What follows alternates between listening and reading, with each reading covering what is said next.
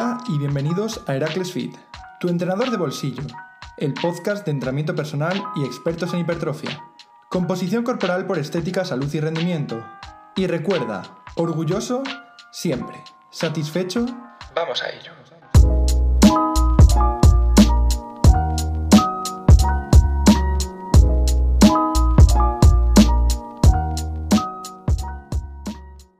Buenas noches a todos y a todas. Un día más en el podcast de Heracles Feed. En esta ocasión, episodio número 6. Es el sexto episodio ya que traemos en, este canal. Y para ello me encuentro, me encuentro nuevamente con Iván. Muy buenas noches, Iván. Muy buenas, Evo. ¿Qué tal? Teníamos ganas ya de escucharte por aquí y creo que ya estás de vuelta eh, en casa y ya más tranquilos para poder preparar más episodios. Sí, sí, ya estamos aquí en casa y preparados para, para hablar de, hipertrofia. Bien, pues como nos gusta traer buenos temas y temas que sean muy útiles para la gente y que, sean funcionales sobre todo, eh, hemos traído hoy un tema y nos hemos preparado un tema el cual hemos, bueno, hecho un post en Instagram recientemente acerca del principio de, de, progresión ligado al entrenamiento, ¿vale? Es decir, durante todo el programa de hoy escucharéis todo ligado al propio entrenamiento eh, que tiene que ver con las pesas. Nada de ejercicio cardiovascular, nada de alimentación y demás. Aunque sí que se puedan tocar algunos aspectos como siempre, pero todo va a estar enfocado al propio entrenamiento. Bien, antes de meternos a hablar de todas las variables que, vamos a tocar hoy, eh, queremos introducir el tema hablando de los principios del entrenamiento. ¿Qué son? Vale, cuando nosotros hablamos de evidencia, de estudios científicos y demás, tenemos que tener claro que muy, poco, muy, pocos estudios o, conocimientos tenemos actualmente sobre verdades absolutas. Es decir, eh, lo que tenemos que hacer y lo que hacemos actualmente es contrastar un poco lo que es el ensayo-error con lo que nos dicen los conocimientos. Y para poder adaptar eso completamente a, la, persona con la que trabajamos y somos nosotros mismos, tenemos los principios del entrenamiento que tenemos que tener en cuenta. Hay autores que reparten 6, 7 principios de entrenamiento y otros hasta 11, pero lo que son principales están ahí en todos. Y entre ellos, pues se encuentra el, principio de, de sobrecarga, que es el que vamos a tratar hoy. El principio de sobrecarga nos dice básicamente que para mejorar, pues hay que, tenemos que conocer nuestros propios límites. Eh, debemos llegar obviamente hasta esos límites y, tenemos que buscar superarlos incluso. Al principio es muy fácil progresar, pero vemos que si no eh, metemos nuevos estímulos conseguiremos un estancamiento o incluso un decrecimiento del propio rendimiento. Por eso es tan importante buscar progresar en cada, en cada escalón que, que retomamos. Bien, pues vamos ahora sí que sí a hablar de las variables ligadas al entrenamiento que podemos, con las que podemos progresar e intensificar nuestros entrenamientos. Además, hablaremos de qué podemos eh, intensificar con estas variables y contrastaremos un poco con lo que es nuestra práctica. Diremos cuáles son nuestras favoritas, con cuáles hemos probado intensificar, cuáles han salido bien, cuáles han salido mal, en cuáles hemos cometido errores y todo lo que se nos ocurra por medio en este formato que nos gusta tanto, tanto en forma de, reunión entre amigos. Perfecto, Iván, pues vamos a hablar ya de la primera, si te parece, y, la primera de la que vamos a hablar hoy es la carga y el rango de, repeticiones. Esta variable básicamente nos habla del, para que nos entendamos, eh, eh, del, los kilos que metemos ya sea a la barra, a, la máquina, a la mancuerna, el ejercicio, el número de kilos que movemos. Eh, eso ligado al número de, repeticiones, y ahora hablamos de, ello. Dentro de esta variable podemos mejorar e intensificar nuestros entrenamientos en torno a una intensidad absoluta o una intensidad relativa. La intensidad absoluta nos hablaría del peso que metemos realmente en la barra, es decir, si estamos haciendo un press de banca con dos discos de 20 a cada lado y una barra olímpica, pues la intensidad absoluta serían 100 kilos. Y por otro lado tendríamos la intensidad relativa, que sería eh, el porcentaje respecto a la repetición máxima que haríamos. Es decir, si estamos levantando 50 kilos y nuestra repetición máxima serían 100, eh, pues nuestra intensidad relativa sería del 50%, ¿vale? Esto está ligado más al término de RM, que para la gente que, que entienda ya sabrá por dónde voy. Vale, Iván, cuéntame, ¿has probado a intensificar tus entrenamientos en torno a intensidad absoluta, intensidad relativa? Sí, em, eh, como ya has dicho, eh, la intensidad relativa se utiliza sobre todo muchísimo en el ámbito de, la fuerza, los, los, porcentajes del RM. Aunque estos porcentajes yo creo que no son muy orientativos si no está acompañado del carácter del esfuerzo, de la intensidad en sí, ya sea medida por el RIR o por el RPE. El RIR, las repeticiones en recámara, que ya las hemos explicado en los, en los podcasts anteriores, que es la diferencia entre las repeticiones que realizamos y las que podríamos realizar, o sea, las realizables y las realizadas. Y luego el RPE es una escala de, de esfuerzo percibido que va del 1 al 10, siendo 10 un porcentaje del 100% y a partir de ahí va bajando los porcentajes. Entonces, eh, sí que he probado a, a ir con estas, con estos con esta intensidad relativa, medir con esta intensidad relativa, pero llegué a un punto que vi que para trabajar la hipertrofia no era del todo necesario o incluso no era, prescindible hablar de porcentajes del, RM. Sí que es muy útil a la hora de trabajar, como dije antes, eh, lo que es el querer levantar más peso, eso, esas repeticiones de que podemos llamar de fuerza, aunque todas son de fuerza, pero para levantar más carga, o sea, más orientado al powerlifting o alterofilia, sí que sería más interesante hablar, pero en mi opinión, a la hora de hablar de hipertrofia, creo que no es necesario estos porcentajes del RM y podríamos hablar más de un RIR, de hablar de la intensidad medida a, partir del RIR. No sé qué piensas tú a partir de esto. Exactamente, como, como, indicas Iván, actualmente tenemos dentro del trabajo de hipertrofia mucho más eh, ligado el, carácter del esfuerzo que el porcentaje de, de RM. Sabemos que el rendimiento es muy fluctuante y dejamos las matemáticas puras a, la gente que realmente necesita esos, esos levantamientos tan exactos como dices tú en deportes como el powerlifting o, la enterofilia. Nuestro deporte va más de carácter del esfuerzo, de cercanía al fallo y esa intensidad es muy relativa, con lo cual es mucho más correcto hablar y esta es la siguiente variable de la que hablaremos de intensidad de esfuerzo. Entonces, eh, trabajar con porcentajes de RM para hipertrofia quizás no sea lo más conveniente, pero es una opción y como queremos hablar de todas, ahí está. Y luego, dentro del rango de repeticiones, eh, nos encontraríamos tres maneras de, progresar según la, carga. En primer lugar, estaría eh, realizar a medida que pasan las semanas las mismas repeticiones, pero aumentando el peso. Otra eh, medida sería bajar las repeticiones, pero aumentar mucho más el peso y la última que sería aumentar las repeticiones con el mismo peso. Esto nos lleva a vincularlo con la siguiente variable, que es la intensidad del esfuerzo, de lo que nos estaba hablando Iván, del RPE y el RIR. ¿Cómo vinculamos esto? Muy fácil. Si nosotros realizamos más repeticiones con el mismo peso, eh, nos estaríamos eh, acercando más a, lo que sería el, el fallo, este, es decir, estaríamos aumentando el RPE o el RIR. Si por el contrario, como decía, bajamos repeticiones pero aumentamos mucho el peso, lo mismo. Y lo mismo en la última, aumentamos el peso eh, igualando repeticiones. Si os pongo un ejemplo, si empezamos en la primera semana eh, levantando eh, las mancuernas de 20 kilos, haciendo 8 repeticiones con un RIR 2, si la siguiente semana bajamos, bajamos dos repeticiones, subimos el peso y nos quedamos a una del fallo, estaremos intensificando y progresando nuestro entrenamiento en rango de repeticiones, en carga y a intensidad de esfuerzo, con lo cual estaríamos cubriendo tres de estas variables. Iván, eh, creo que tu testimonio iba un poco por, el ejemplo este que he puesto yo, ¿no? Sí, sí, por, el mismo camino. También hay que hablar eh, de las intensidades óptimas para hipertrofia, que me, o sea, me, me parece un apunte muy interesante, ya que años atrás se viene creyendo que para, que siempre se dice, ¿no? El mítico, típico comentario de para trabajar hipertrofia siempre hay que estar por encima del 70% del RM. Pero la evidencia eh, científica más actual nos está diciendo que ya estés eh, en una repetición o en 20 repeticiones, la hipertrofia eh, va a ser muy similar sí que hay rangos más óptimos, o sea, todo esto con un carácter del esfuerzo alto, o sea, un RIR bajo y o un RP alto, vamos, o sea, un carácter de esfuerzo, o sea, que, que entrenes de verdad, vamos, sí.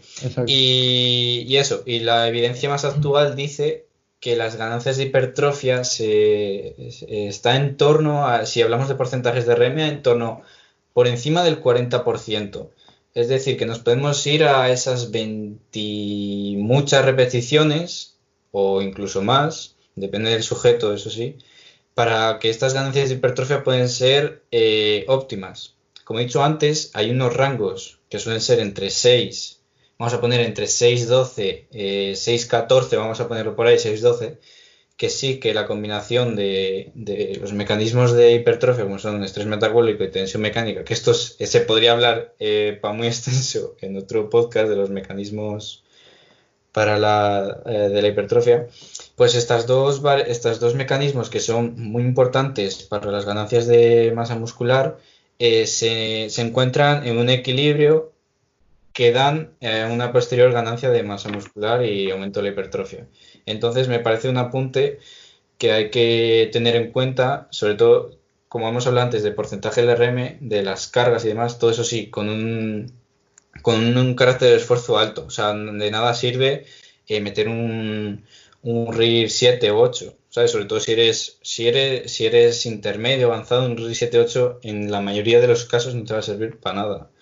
Y, eso, hay que tener en cuenta que a partir del 40% podemos conseguir eh, eh, ganancias de masa muscular óptimas, o sea, buenas, de calidad.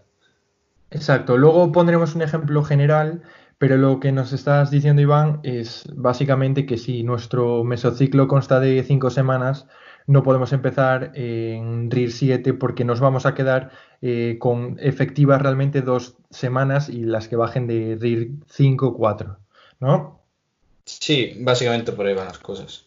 Perfecto, vale, pues luego, como digo, pondremos un ejemplo de, una, de un mesociclo entero, cómo desarrollarlo y cómo intensificarlo y volveremos a retomar el, tema de la intensidad de esfuerzo y, y, el tema de la carga y rango de repeticiones. Seguimos con las variables. La tercera que nos encontramos es nuestro queridísimo volumen de entrenamiento.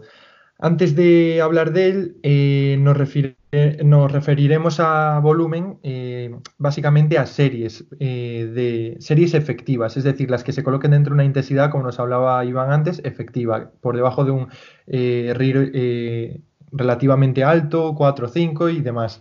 Entonces, todo el rato que nos escuchéis volumen, volumen, volumen, nos referimos a series.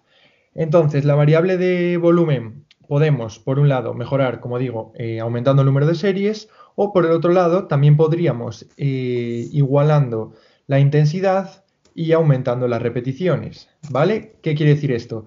El volumen eh, generalmente, como digo, se cuantifica en series, pero si dentro de esa serie eh, nos hacemos, en vez de 10 repeticiones, nos hacemos 12 con la misma intensidad, estaríamos arañando dos repeticiones más. Que aunque la teoría nos esté diciendo que eh, para la tensión mecánica no sean relativas esas repeticiones, sí que en volumen total y sobre, todo el volumen clásico del que cuantificaban hace bastantes años, pues sí que sería interesante.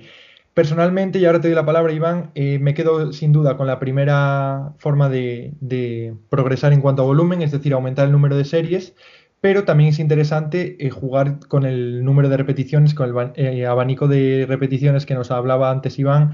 Si a la persona con la que estamos trabajando, pues sabemos que funciona mejor por debajo de 10 repeticiones, va a ser mucho más interesante progresar en cuanto a esto que casi en, en series. No sé qué opinión tienes al respecto, Iván. Sí, sí, o sea, muy parecida a la tuya, la verdad. También hay que ver cada caso y también la experiencia del sujeto y, demás, porque también hay un aspecto que tener muy en cuenta que no todo es aumentar el volumen. Aunque el volumen sea la, variable importante, sí que se sabe que hay un, hay un volumen eh, muy hay un volumen que se puede tolerar eh, semanalmente por grupo muscular y otro que se puede tolerar por sesión. Y ya después más adelante podemos hablar de números, de cifras y demás, pero es eso, que no por hacer, o sea, no por ser el volumen la variable más importante es la que tengamos que siempre estar aumentando. Por ejemplo, si empiezo un mesociclo con 10 series eh, por grupo muscular, y acabo el mesociclo con 20, digo, ah, bueno, como el volumen es la variable más importante, voy a seguir aumentando. El siguiente mesociclo le meto 35, eh, el siguiente 45 por grupo muscular, y eso va a ser una auténtica bestialidad, 45 series por grupo muscular. Entonces hay que tener mucho cuidado con eso. Y, claro, y también tener este concepto del volumen residual o volumen basura, que porque más hagas no vas a mejorar más y vas a acumular además una fatiga innecesaria que te va a lastrar y te puede llegar, aunque es difícil esto, llegar a un sobreentrenamiento que, que no sé si lo habrás experimentado tú alguna vez, supongo que no, pero igual al principio de entrenar y demás, sí que pensabas en no pain, no gain y empezabas a meter volumen y demás y, cuesta luego volver a recuperarse de eso.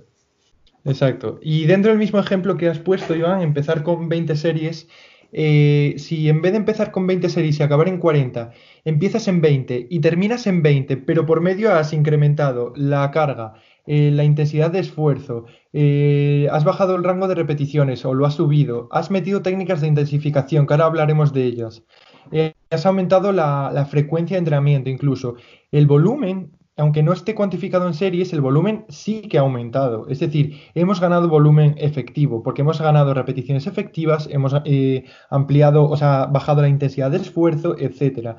Pero lo que es el volumen cuantificado en series parece que nos ha movido, pero sí que estamos moviéndolo. Lo que decía antes de igual intensidad, más repeticiones, menos.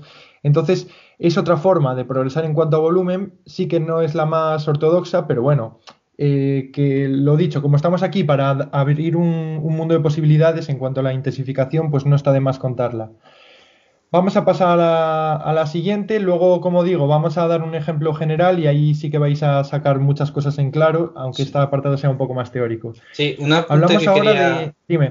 sí, un apunte que quería hacer es que eh, mucha gente piensa que, sobre todo en el mundo de la hipertrofia, vamos a hablar, que hay uno o dos caminos, o dos caminos perdón, para llegar a, las ganancias de, masa muscular. Y es que en realidad hay tantos caminos y tantas formas de progresar, ya sea por, o sea, por todas las variables que vamos a comentar, se puede modificar cada una de ellas. Entonces, hay mil caminos y no solo un camino es el válido. O sea, que por cambiar una, una variable u otra, eh, no va a pasar nada. Son distintas formas de progresar y llegar a un mismo objetivo. Sé que hay más, más variable, unas variables más óptimas que otras, pero si nos hace progresar, es bueno. O sea, yo solo quería hacer ese apunte de que todo, al final todo, la hipertrofia se basa en que todos los caminos llevan a Roma y hay muchos caminos para alcanzarlo.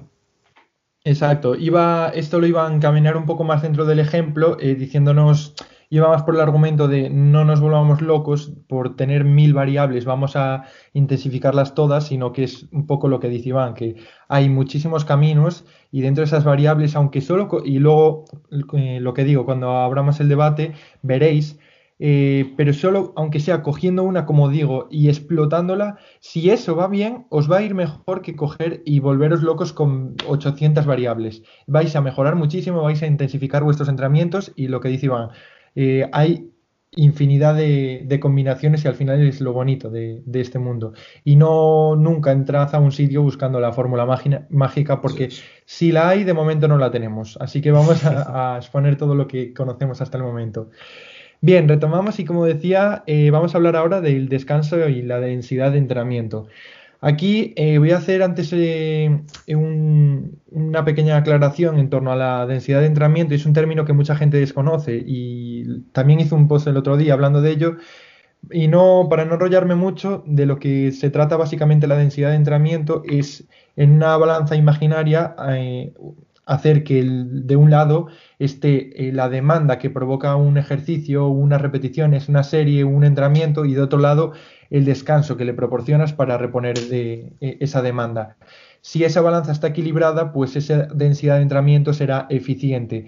Así, ejemplos que para que lo entendáis mejor, podría ser un entrenamiento con poco descanso y mucha demanda, sería súper denso porque está muy aglomerado y del revés sería, eh, ¿cuánta gente veis que se tira dos horas para hacer cinco ejercicios y, a 800 del fallo?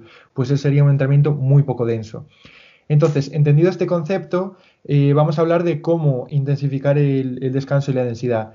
Aquí vamos a hacer, eh, vamos a hacer dos, dos, caminos, aunque sí que hay, como dice Iván, muchísimas combinaciones, pero para que nos sea más esquemático, vamos a hablar por un lado la opción que tendríamos eh, disminuyendo el tiempo de descanso con el mismo volumen e intensidad y por otro lado sería con el mismo número de descanso aumentando el volumen e intensidad, que al final es lo mismo, pero serían dos formas de intensificarlo.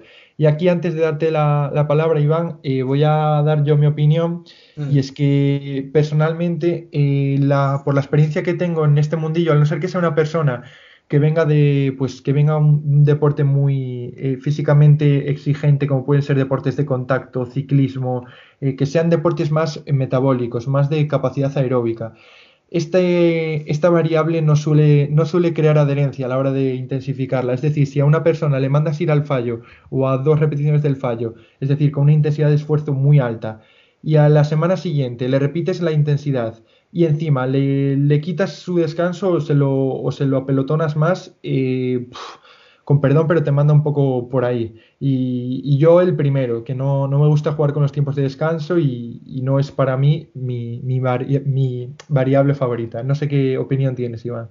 Sí, muy parecida. O sea, a mí tampoco me gusta jugar mucho, pero sí que me parece importante distinguir entre el descanso en diferentes ejercicios. Sea, no va a ser lo mismo el tiempo de descanso en un press de banca que en un cruce de poleas. O sea, no vas a descansar cinco minutos en un cruce de poleas.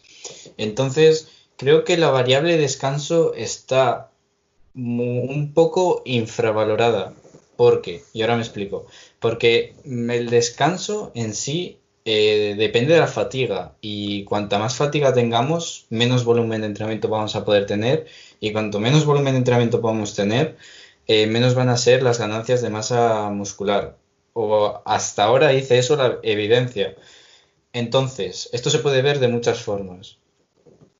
Tú puedes eh, descansar eh, yo pongo un ejemplo más o menos, podrías descansar en un ejercicio multiarticular.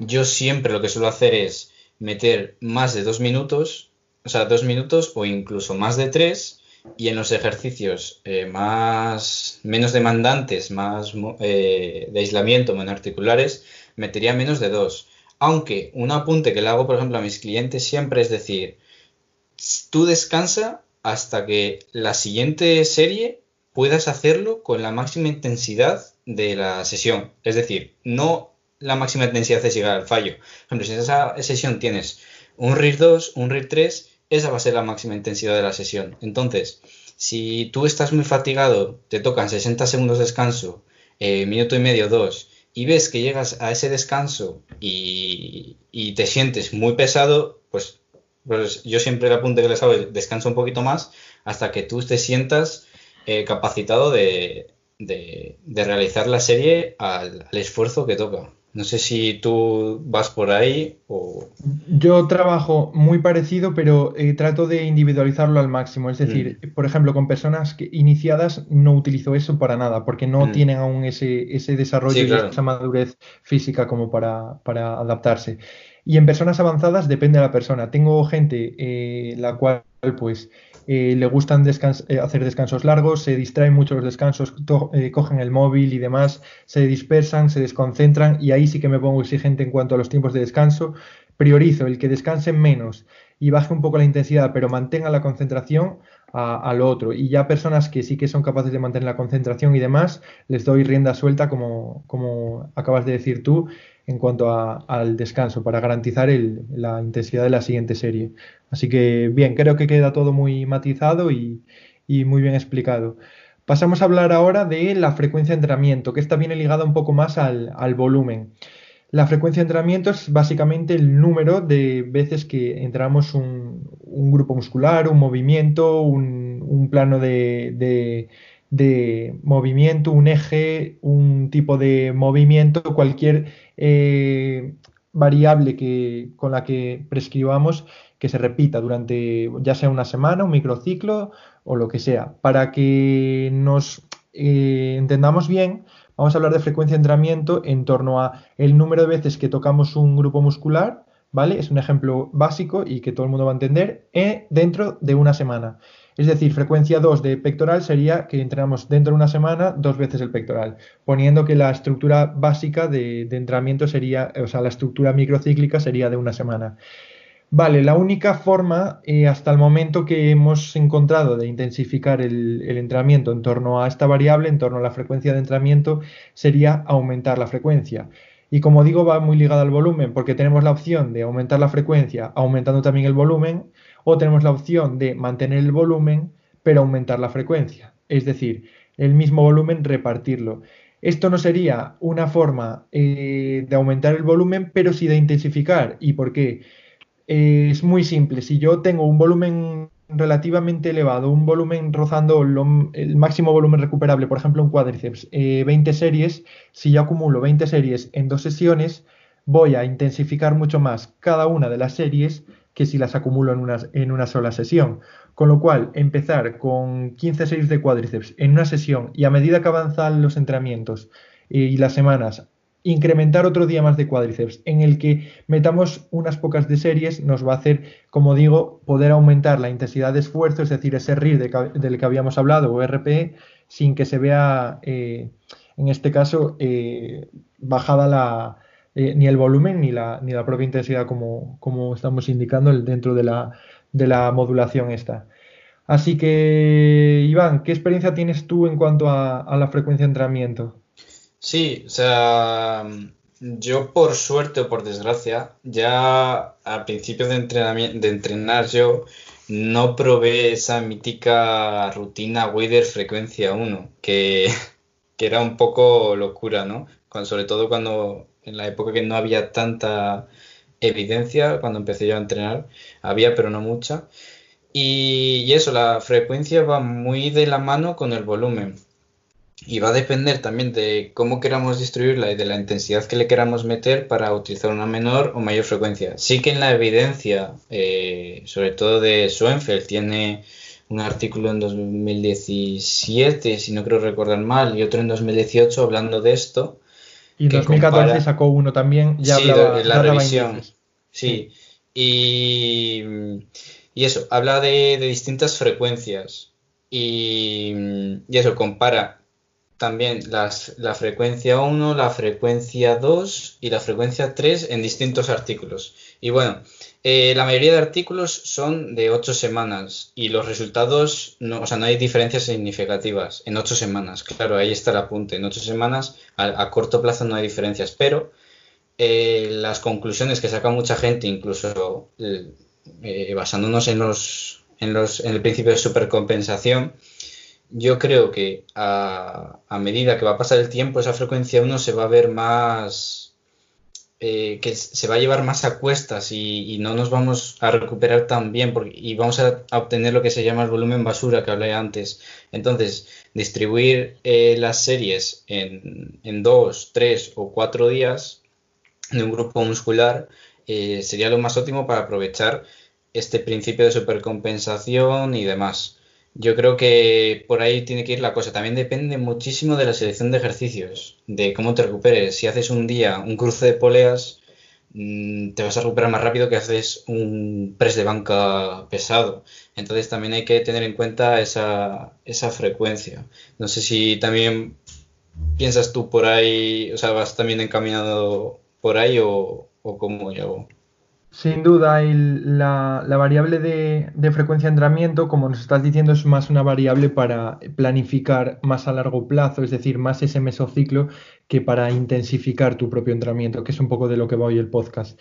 Eh, bueno, es una variable más que, como hemos dicho, está ahí. Eh, sin duda, la traeremos en futuros podcasts porque tanto Iván como yo somos bastante fans de, planificar la frecuencia de entrenamiento y nos gusta el tema y creemos que puede dar para un podcast bastante chulo.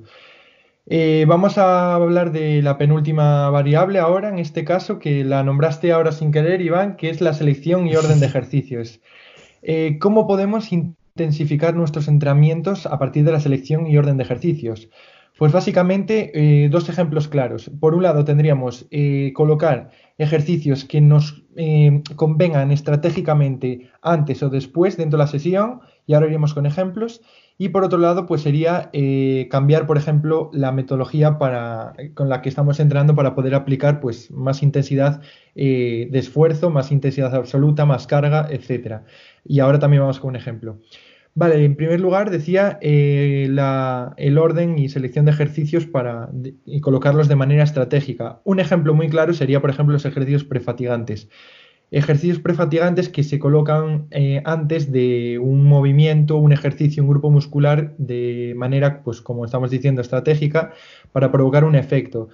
Vamos con otro ejemplo más y sería una persona que no siente el pectoral, eh, la cual necesita preagotar previamente todos los músculos sinergistas y, agonistas que involucren en los movimientos y planos de actuación de, de la propia biomecánica del pectoral.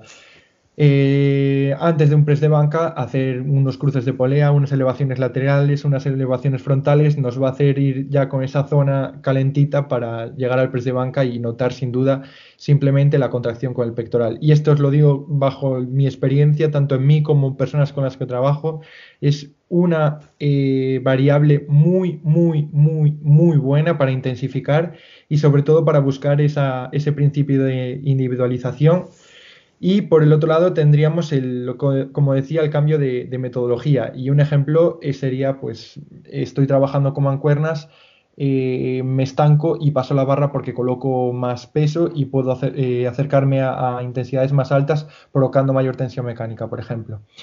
Iván, ¿qué experiencia tienes tú con, con esta variable?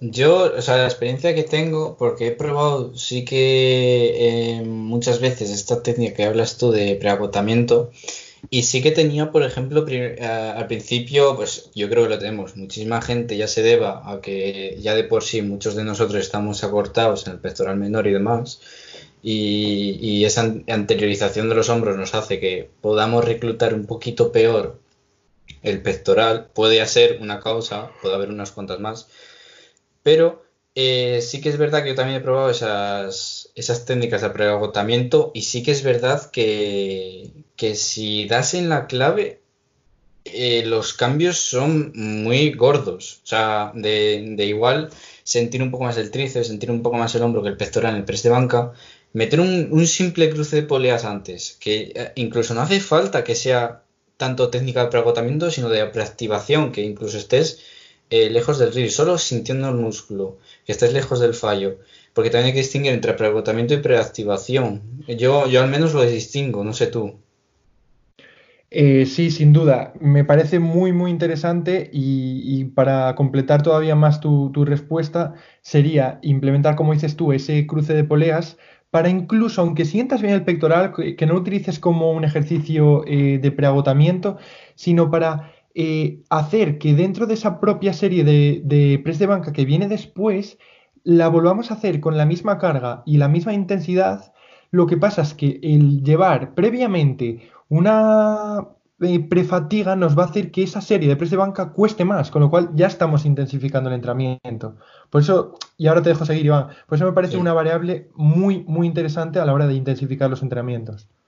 Sí, y también hacer otro apunte que tampoco nos volvamos locos con estas series de preagotamiento, porque pueden afectar al, al volumen de press de banca. Incluso si tenemos algún volumen programado o alguna intensidad y demás, si nos pasamos en un exceso con estas series de preagotamiento o preactivación, eh, puede afectar luego al, volumen, aunque sí que se ha visto que el orden de ejercicios en cuanto a las ganancias de masa muscular a corto o medio plazo no es muy importante eh, para la hipertrofia, pero aquí hay un pero muy muy gordo que sí que eh, nos lastran las ganancias de fuerza y podemos mover menos kilos a largo plazo, que es a donde quiero entrar.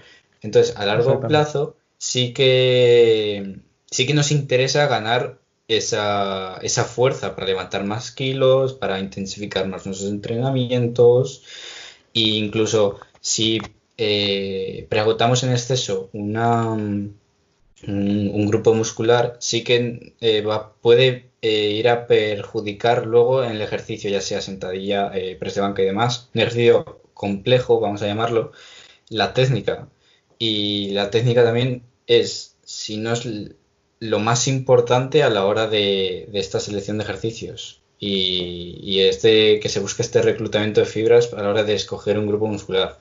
También quería hablar sobre que he visto en, en una clienta, sobre todo, que sí que hubo una gran diferencia de meterle eh, directamente, por ejemplo, un hip thrust, antes meterle un, par de series de preactivación de algún ejercicio de glúteo. O sea, los cambios se vieron, o sea, son bastante notorios. O sea, me refiero que eh, ya sea eh, de ganancias de masa muscular y de incluso sentir muchísimo más el músculo. Ya en las primeras semanas me decía, oye, mire, Iván, es que, o sea, el, hip thrust de, antes de quemarme un poco, ahora hago lo mismo y me quema el doble, pero porque lo siento muchísimo más. Entonces, yo creo que es una estrategia muy interesante, claro, muy individualizada también, pero que hay que tener en cuenta. Iba a ejemplificar yo exactamente con algo muy parecido. Mm. Yo a mí mismo, por ejemplo, me gusta empezar las, las sesiones de entrenamiento de cuádriceps que, eh, con las que empiezo con ejercicios eh, sobre todo libres. Eh, el típico ejemplo sería la sentadilla. trabajar previamente aductores y aductores me encanta para llegar con, si por ejemplo mi serie mi, estaba programada para tirar con una carga de 120, 130 o incluso 140 kilos, de llegar con los aductores y aductores, además de que, y esto no lo hemos apuntado, que también nos sirve como calentamiento, mm. Este, este preagotamiento, me sirve para llegar a la sentadilla y en vez de tener que cargarme con 140 kilos y semana tras semana acumular fatiga y, y sabemos que el roce hace el cariño en los tendones y más en la rodilla, pues quizás meterme con 120 kilos debajo de la barra a priori va a ser más saludable para mis articulaciones. Con lo cual otro apunte, y aquí es curioso ver eh, culturistas de muchísimo nivel, como por ejemplo eh, Kai Green, que iba eh, una o incluso dos horas antes de su entrenamiento de pierna a hacer zancadas, aducciones, aducciones, trabajaba glúteo, todo, pero incluso hasta series al fallo para no tener que meterse debajo de las sentadillas, que era cuando empezaba realmente su sesión de entrenamiento, pues como decía, con burradas de toneladas ahí de 300 y pico kilos, 200, como se mete esa gente para poder hacer una serie efectiva. Entonces, eh, si llegas con todos los músculos preagotados, eh, esa persona se metería debajo de la sentadilla igual en 200 kilos en vez de 200 y pico. Y lo que digo, lo iba a agradecer muchísimo sus rodillas. Entonces eso, una variable más que creo que ha quedado bastante completa con varios ejemplos por ambas partes. Y vamos a ir ahora con la última de... Dime. Un momento, que yo quería también eh, en una, o sea, un apunte muy, otro, muy importante que era eh, la, relación fatiga-estímulo de los ejercicios que hace nuestro queridísimo amigo Israel, que no sirve un ejercicio que te reclute el mayor número de fibras, porque al final eso es multifactorial y hay muchas variables ahí en juego, pero la relación de un ejercicio en cuanto a la fatiga que da y el estímulo que da, creo que es un apunte muy, muy, muy importante que hay que tener en cuenta porque eh, ya vemos que a largo plazo, incluso a medio plazo, bueno, y también a corto plazo, a todos los plazos, la verdad, eh, si acumulamos, si seleccionamos un ejercicio que, nos lleva un estímulo medio, por ejemplo, y una fatiga muy alta, a, lo largo del tiempo no va a ser muy óptimo, pero en cambio, si conseguimos un, ejercicio de estímulo parecido, pero con una fatiga que nos, que o sea, que nos conlleva una fatiga muy baja o relativamente baja, va a ser un ejercicio muy interesante a elegir, que creo que este es un apunte que hay que tener bastante en cuenta a la hora de la selección de ejercicios. si la gente que, nos escucha, eh, en el anterior programa ya hablé de eso justamente, de, de una de, la, mm. de, los principios y las variables a tener en cuenta a la hora de elegir y seleccionar eh, ejercicios, es muy importante, eh, sin duda, lo que estás comentando, Iván. Vale, me gustaría traer ahora que comento esto, un programa más adelante eh, sobre hablar simplemente de variables de entrenamiento, porque me parece que las estamos tocando en todos los, en todos los capítulos sin llegar a profundizar demasiado mm. y las estamos dando por hecho y más de una más de una seguramente que mucha gente quiera indagar en ella e incluso la desconozca entonces eh, posiblemente como ya he adelantado con el tema de la frecuencia de entrenamiento traeremos eh, episodios relacionados con simplemente una, variable de entrenamiento. La exploraremos al máximo. Perfecto, vamos a hablar ahora de la última de las variables para intensificar eh, nuestros entrenamientos serían nuestras queridísimas técnicas de intensificación. Eh, las técnicas de intensificación lo que buscan es sumar eh, repeticiones o series efectivas a, lo que es la, serie principal y están compuestas por millones y millones de metodologías, las cuales algunas tienen nombre, otras eh, se las inventa el típico cuñado de gimnasio que, acierta sin darse cuenta y, que lo digo por experiencia porque me he quedado hasta sorprendido de, de las cosas que inventa la gente pero que básicamente lo que digo es eh, lo que buscan es sumar volumen eh, efectivo. Está demostrado que, eh, como decía antes Iván, necesitamos acercarnos relativa a, nuestra relativo, a nuestro esfuerzo relativo perdón, para conseguir intensidades altas y, ganancias de masa muscular. Pero si dentro de esas series efectivas, perdón, esas repeticiones efectivas, pausamos la serie y a continuación seguimos con una técnica de intensificación, los diferentes estudios nos muestran cómo a partir ya de la primera repetición incluso puede ser que sea efectiva. ¿Y cómo lo conseguimos? Pues con estas técnicas de intensificación, como digo. Os voy a nombrar algunas por encima, pero lo dicho, si os gusta luego los episodios de variables de entrenamiento, traeremos uno específico de técnicas de intensificación. Las más conocidas podrían ser las drop sets, las series ascendentes, eh, los respawns, las super series, eh, repeticiones forzadas que hagamos por encima del fallo, eh, modificar el rango de movimiento, esas típicas parciales. Podríamos contrastar las técnicas, o sea, los tiempos de ejecución, hacer isometrías, hacer clusters, mioreps, eh, singles, pubs, series XY, sistemas FST7, el, famoso sistema de, con el que se preparó Jeremy Buendía, ejecuciones alternativas, simultáneas, hay muchísimas técnicas de intensificación, como digo, y todas lo que hacen es sumar eh, volumen efectivo. Suelen funcionar muy bien, eh, sobre todo en sujetos avanzados, pero también hay que tener en cuenta que si ese sujeto avanzado no es capaz de ajustarse a la intensidad, pues no nos vale de nada esta técnica de intensificación, porque lo único que buscará es, eh, se reservará todavía más en la, en la, serie principal y en la siguiente, pues sí, en alguna te puede ir al fallo, pero tampoco es eh, lo más eficiente. A mí me gusta, sinceramente, y ahora te doy la palabra, Iván, introducirlas en personas las cuales, pues, eh, el entrenamiento de unas series eh, de series simples, de series convencionales, le resulta bastante monótono. A mí, por ejemplo, me gustan las técnicas de intensificación. No soy una persona que le guste llegar en la serie principal por encima de repeticiones, con lo cual a la hora de buscar estímulos nuevos y sobrepasar esa intensidad, sí que me gusta introducir estas series de intensificación para irme por encima de repeticiones. Pero ya digo, son gustos personales. Y más ejemplos concretos, pues sería eh, personas que quieran buscar, por ejemplo, los sistemas de super series funcionan mucho para aumentar el gasto energético, con lo cual personas que estén buscando un déficit calórico eh, y quieran sumar eh, energía gastada mediante el entrenamiento funcionaría muy bien. Eh, los drop sets o las eh, funcionan también muy bien a la hora de buscar ese fallo eh, mecánico. Ya digo, hay una gama gigante y, un entramado enorme, la cual buscaría, en cada una de ellas se busca un, un sistema diferente, pero ya digo, todas conducen al mismo objetivo que sería sumar eh, volumen efectivo.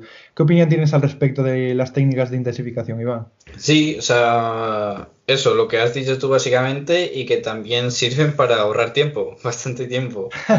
Y, por ejemplo, para aquellas personas, claro, a ver, todo esto mirando desde un punto de vista que no se los vas a meter, a, o sea, no, un principiante que empieza a entrar al gimnasio no tiene absolutamente ningún sentido meterle una drop set y menos al empezar el entrenamiento, pienso yo. O sea, yo sí que vería estas técnicas más apropiadas para esa gente que ya sepa lo que es la intensidad, lo que se, los que saben ya esforzarse de verdad, que sepan que un rey 1 es un rey 1, y gente que ya está un poco más avanzada. En principiantes yo vería más idóneo eh, ir, ir sabiendo entrenar, básicamente. O sea, no por meter una drop set al principio cuando llevas cinco meses entrenando te va a hacer ganar ni más ni menos masa muscular. Entonces, yo sí que se la reservaría un poco más a estos sujetos que son un poco más avanzados, que ya llevan su camino andado.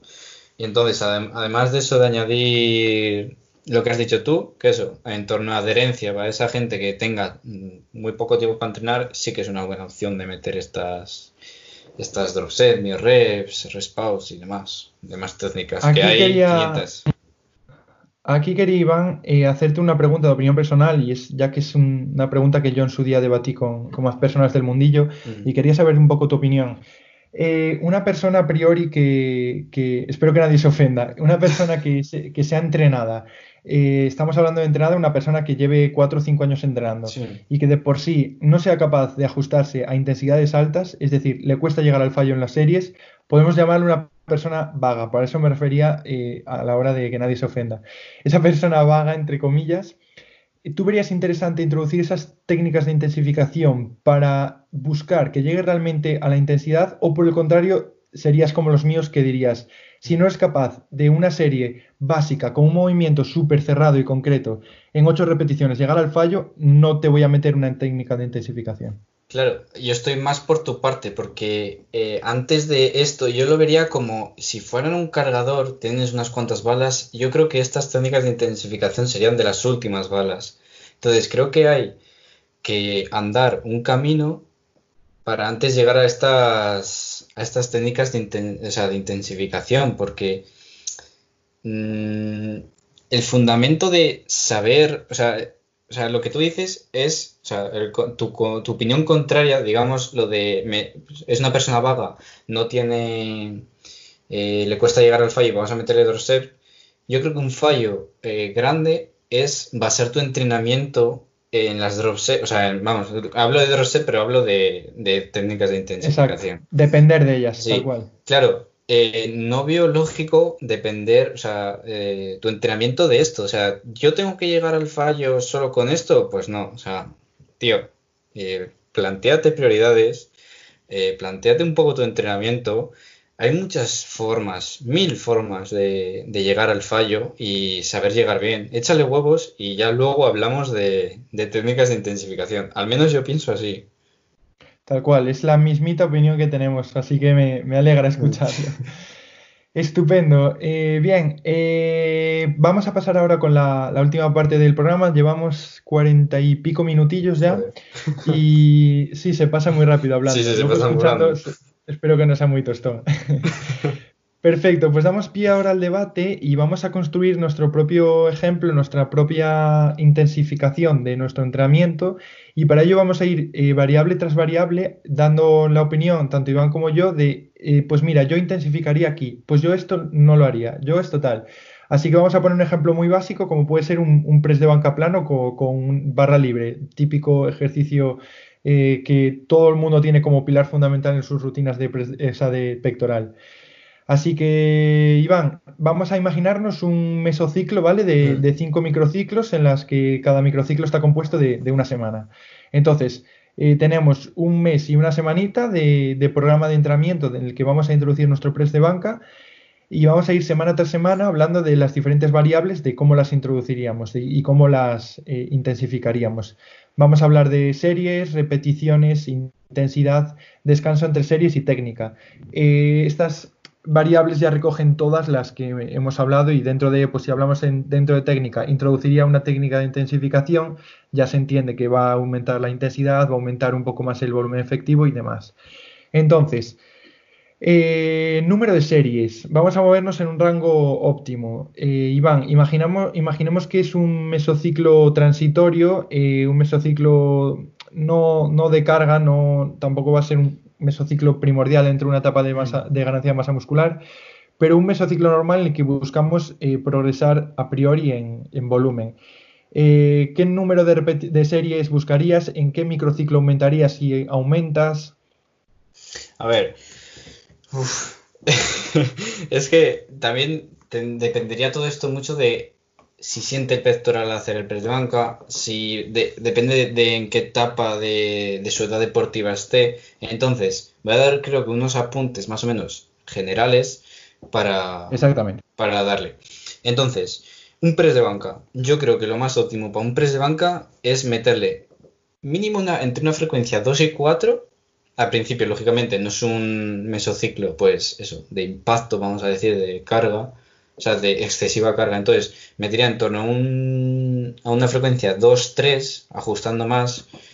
Depende del objetivo. Si queremos un objetivo de hipertrofia, aumentaría hasta las hasta por encima de las 5 o 6 repeticiones y me movería en torno al mesociclo de entre, o sea, podemos eh, progresar tanto en repeticiones como en volumen como en, en carga, ¿no?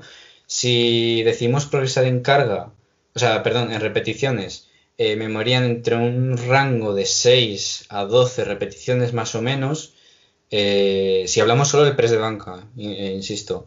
Y, luego la carga, ya dependiendo de, la carga, podríamos aumentar dependiendo cómo evolucione este sujeto. En torno a series, yo creo que sí sería interesante aumentar las series progresivamente. Se pueden aumentar una cada dos semanas, que depende también de todo el, trabajo que vamos haciendo, pero se puede hacer perfectamente empezar. Eh, si vamos, por ejemplo, seis series semanales de press de banca, una frecuencia 2, por ejemplo, eh, se puede aumentar luego una serie cada día, pasaremos a 8 la siguiente semana, la siguiente semana 10, la siguiente semana 12. Esto va a depender mucho de lo que envuelva este press de banca, ¿no? Pero igual aumentar una serie, eh, cada, de, o sea, dos series a la semana, una en cada día, no estaría mal del todo. También se podría llegar a un punto de, de incluso meter una frecuencia 3 para que la carga, para que no hagas ocho series al día. Entonces, dividirla en tres o en cuatro días sí que sería eh, buen, buena opción. En cuanto a la carga, también podemos hacer una progresión de carga.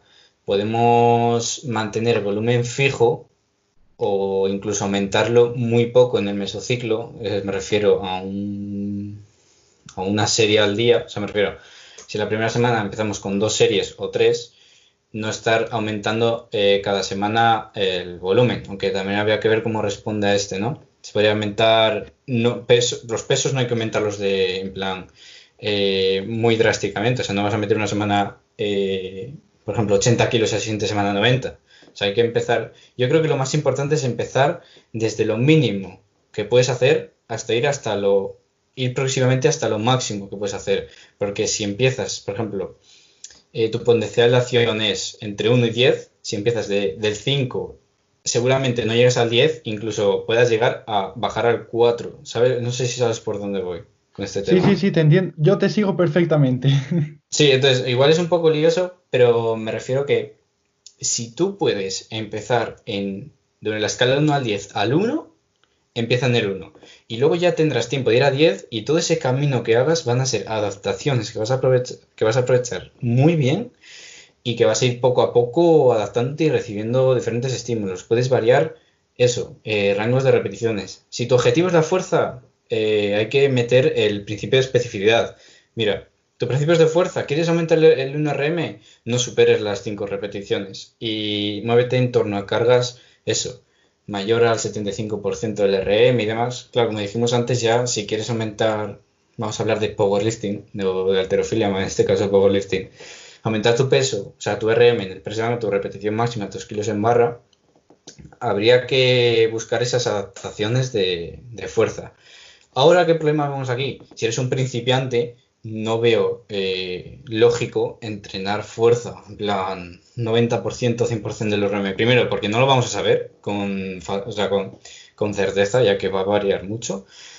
Y porque aunque dicen que las, que las adaptaciones que sufre, bueno, que sufren, que vamos a llamarlo que sufre un principiante, van a ser neurales o, a nivel del sistema nervioso. Pero esto no quiere decir que, que haya que entrenar fuerza, sino yo creo, o sea, fuerza me refiero a rangos de bajas repeticiones y cargas muy altas. Yo creo que había que, porque esto puede eh, comprometer la técnica y demás. Entonces, no sé si sabes por dónde voy y demás. Yo creo que estoy dando así unas pautas un poco generales sin meterme sí, voy demasiado. A, voy a, voy a hacer ahora mi intervención para ordenarlo todo un poquito, si te parece. Sí, sí, sí adelante. Vale, eh, primero, bueno, hacer eh, un apunte respecto a, tu testimonio, Iván, respecto a lo del principio de, individualización, que como hemos dicho, esto es un ejemplo muy, muy general, el que hemos puesto, pues es un press de banca, una persona, no hemos ni contextualizado el nivel de la persona, ni su experiencia con este ejercicio, ni los niveles de fuerza, ni nada. Simplemente un ejemplo para que veáis cómo se pueden aplicar estas variables de las que hemos hablado durante todo el podcast. Bien, en primer lugar, pues tendríamos un ejemplo, pues como decía, cinco microciclos, cinco semanas en las que nos movemos. Eh, empezaríamos Y aquí hago otro punto en lo que comentó Iván, una frase que me gusta a mí mucho decir, que es empezar con lo mínimo, con lo que hagas lo máximo. Y es lo que nos decía Iván, de si puedes empezar en uno, pues mejor. ¿Esto qué quiere decir? Que si con tres series de 10 repeticiones, con un RIR 3, son efectivas para ti, empieza con ello, porque te va a dar un margen de mejora increíble en la que vas a poder, eh, como hemos visto, eh, influir mediante todas estas variables e intensificar el entrenamiento. Entonces, empieza con lo mínimo, con lo que hagas lo máximo. Y aquí hacer un apunte respecto a, lo que estamos hablando de la frecuencia, y es que cuidado, porque no aumentar, eh, es decir, aumentar demasiado la frecuencia no siempre es lo más efectivo, ya que como nos quede muy disperso el volumen, puede colocarlo incluso en, por debajo de lo mínimo adaptativo, lo mínimo que provoque adaptaciones. Es decir, si dejamos dos, tres series de pectoral para un día en el que hacemos pierna, pues posiblemente esas series, eh, pues contando con que una de las tres ya no nos acerca la intensidad, no va a hacer ni cosquillas a nuestro pectoral. Entonces, cuidado con espartir demasiado ese volumen. Entonces, pongamos el primer eh, microciclo, la primera semana, empezaríamos, imaginaros, con tres series de 12 repeticiones, con un RIR relativamente bajo, 4-3, con unos 2-3 minutos de descanso entre series y con una técnica completamente normal. Ya tenemos contextualizado nuestro, nuestro ejemplo. Pasaríamos a la segunda semana en la que mantendríamos, por ejemplo, nuestro volumen en tres series, bajaríamos, por ejemplo, el número de repeticiones a 10 y aquí tendríamos la primera intensificación porque lo que vamos a hacer es aumentar también la intensidad. ¿Os acordáis cuando hablábamos al principio del podcast eh, en el apartado de carga y rango de repeticiones que tendríamos, teníamos la posibilidad de eh, aumentar el peso bajando todavía las repeticiones y esto nos iba a llevar a un aumento de la intensidad de esfuerzo? Pues esto es lo que estamos buscando. Bajaríamos dos repeticiones en cada serie, pero aumentaríamos la intensidad, mantendríamos los tiempos de descanso y a mayores en técnica, pues podríamos aumentar ya, meter una pequeña técnica de intensificación como podría ser una parada abajo de, dos, de uno o dos segundos.